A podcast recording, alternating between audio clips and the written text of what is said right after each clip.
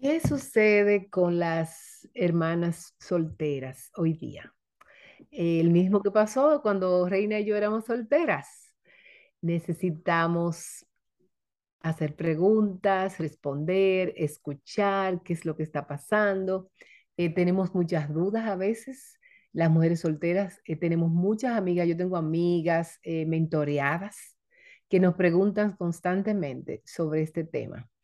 Y hoy la pregunta dice, ¿qué sucede a una mujer que espera mucho tiempo, se guarda, ¿verdad? Considerando y esperando a un hombre cristiano y casa pensando que se casó con un cristiano y, es, y al final ella descubre que él no era un verdadero cristiano. Y entonces dice, fracasa, esa es la palabra, fracasar. ¿Qué tú dices, Reina, a nuestra pregunta de Ah, hoy?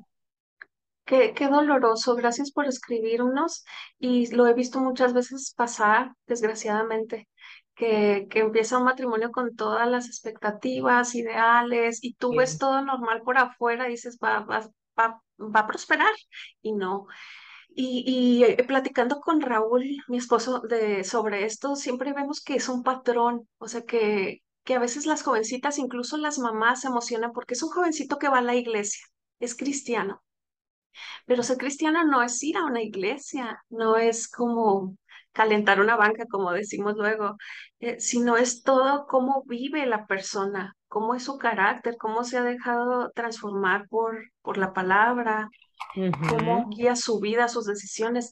Eh, de hecho, hace unas semanas platicábamos con una jovencita, eh, mi esposo y yo, y le hablábamos de esto, le decíamos, es que puede verse un joven estupendo, pero si estás viendo todas esas señales tan terribles de cómo explota su carácter en ira, cómo, cómo solo piensa en él mismo, cómo gasta su dinero, cómo es tan tacaño, cómo no se ve el carácter de Jesús en su corazón, o sea, que hasta cosas tan sencillas le decíamos ejemplos porque como que quería practicidad de ella y decíamos, es que ves que, que tira, no sé, una basura y no es para levantarla, imagínate cuando sea su esposa, pues te va a tratar como una sirvienta, son cosas tan señales que uno piensa, no, no lo vi, no me, no, no me di cuenta, La pero ahí estaba todo el tiempo expuesto.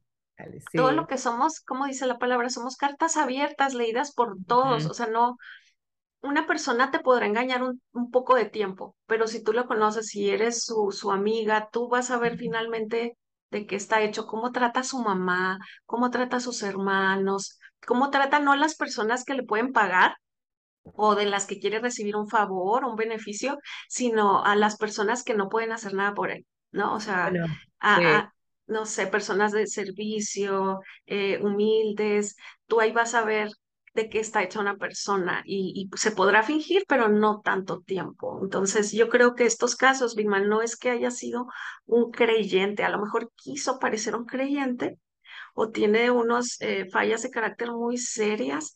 em, o no fueron guiados en, en situaciones de consejería Matrimonial. prematrimonial, piensan que todo va a ser fácil y luego se rinden.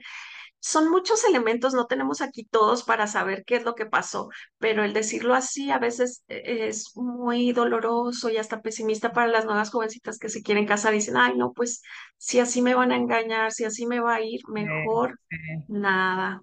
Mm, Bueno, este, yo tendré- vería dos caras, como tú estás diciendo.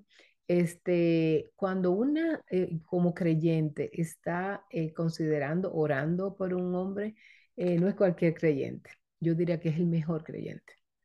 Claro, tú también tienes que ser una buena creyente, pero diga, no, Exacto. no, no, el mejor creyente, realmente. Tenemos que subir la barra, tenemos que subir las expectativas, las demandas, los requisitos, hay que subirla, no cualquier, no porque diga que creyente, el mejor de los creyentes. Este, un hombre que sirva a Dios, que ame a Dios, eh, porque realmente es para mí, de verdad, yo sé que el lenguaje mío es el servicio y que yo soy una Shiva, que me encanta, pero déjeme decirle, una persona en el reino de Dios, apasionado por Dios, es lo mejor que pueda hacer. Eh, o sea, es, Sí, es lo mejor. Aunque el otro día leí un artículo, no recuerdo ya, eh, creo que fue en Coalición por el Evangelio, de una joven, una mujer, creo que estaba en inglés, también no sé, de una mujer, ella escribió que se casó y a los dos meses de casado, ella le dice, pues yo como que ella quería ir a la iglesia y él le dice, pues yo no voy a la iglesia, ¿te imaginas? O sea, no voy a la iglesia, como tú dices, seguramente había unas señales, pero déjeme decir, el mejor de los creyentes cae, y puede ser una persona que se aparte, de verdad, que te, te pueda, eso, eso pasa, eh, se Sí, aparte y cambia, y también eh, puede ser que te, te engañe. Hay, hay cosas que pueden engañar, no hay nada sí, escrito en, tab- en piedra, como decimos. Este, pero, hermana querida, eh, porque hay, ha pasado que son buenos creyentes y son apartados y son de sí, libros que daban estudios bíblicos, que eran hasta pastores, de sí. verdad, conocemos historias. Este, eh, el Señor te ha escogido para glorificarle en medio de esas situaciones eh, en ese sufrimiento. O sea, casada con un hombre incrédulo, casada con un hombre incrédulo. ¿Cómo, cómo se vive? ¿Cómo luce que una mujer casada con un hombre que no creyente? ¿Qué hace? ¿Qué- cómo, cómo, luce? Entonces yo tendría que estudiar a, Esther, tendría que estudiar a Abigail. Hay muchas mujeres que, entonces voy a la palabra y aprendo de esas cosas.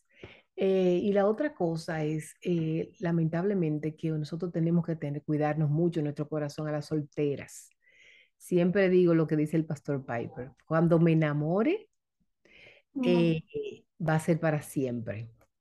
Y me voy a enamorar cuando esa persona también se enamore. No voy a dar mi corazón hasta que esa persona no, no dé su corazón. O sea, es como guardar tu corazón, poner un límite, es como cuidado, cuidado. Porque a veces nosotros nos entusiasmamos mucho, entusiasmamos muy rápido y muy fácil y vemos donde no hay. Ay, mira que me miró, mira que me habló, mira que me regaló. Y realmente el joven simplemente está siendo caballeroso con nosotros. exacto. Entonces tenemos que guardarnos eh, eh, antes de. Y como tú decías, todo eso, examinar, ver todos esos, esos pasos. Y sobre todo, yo les, les recomiendo, como decía Reina, la, la consejería prematrimonial, de gente que conozca a los dos, Sí. no a ti, solamente a los dos. Puede ser pastor de él, el pastor tuyo, con los dos, porque creo que es bueno buscar un balance. Ay, sí. Y, y bueno, lo que decimos a lo mejor es muy, lo que mencioné yo, es al- quizá es muy básico y muy muy visible, así, muy tangible, pues, muy evidente. Pero yo quisiera hacer énfasis en que tú te ocupes de las cosas del Señor, que tú te ocupes en cuidar tu corazón, en cuidar tu mente, en crecer en madurez, porque así te hayas casado con un ángel, con un santo, eh, eh, van a ser pecadores, o sea, eh, pe- un pecador con otro. Y luego tener pecadorcitos, hay, hay situaciones complejas la vida pasa, los problemas financieros, de tiempo, de comunicación, de cansancio, de enfermedad, cosas inesperadas. Pero Correcto. si tú estás firme y tu gozo viene del Señor, juntos van a, a- a cruzar esos valles, van a cruzarlos y si tu amor es firme, va a poder esperar, va a poder esperar y creer que, que tu esposo no es la fuente de tu felicidad, ni de tu compañía, ni quien suple todos tus anhelos. Entonces, si eso lo aprendes desde soltera, vas a llevar ya bastante camino recorrido. Eh, les animamos, sean solteras, sean casadas, a esto, a enfocarse en que su fuente de gozo, de plenitud, es el Señor. Y si Él es, es el quien nos da contentamiento, va a ser más, más fácil eh, enfrentar las batallas que ya trae, trae la vida consigo. Eh, gracias por escucharnos. Gracias, Vilma, lo que dijiste es tan importante. Las invitamos también a revisar otros episodios en las diferentes plataformas de Conectadas para ayudarte, que hemos hablado también temas similares eh, a este que pueden serte de, de bendición. Las esperamos a la próxima emisión. Hasta luego.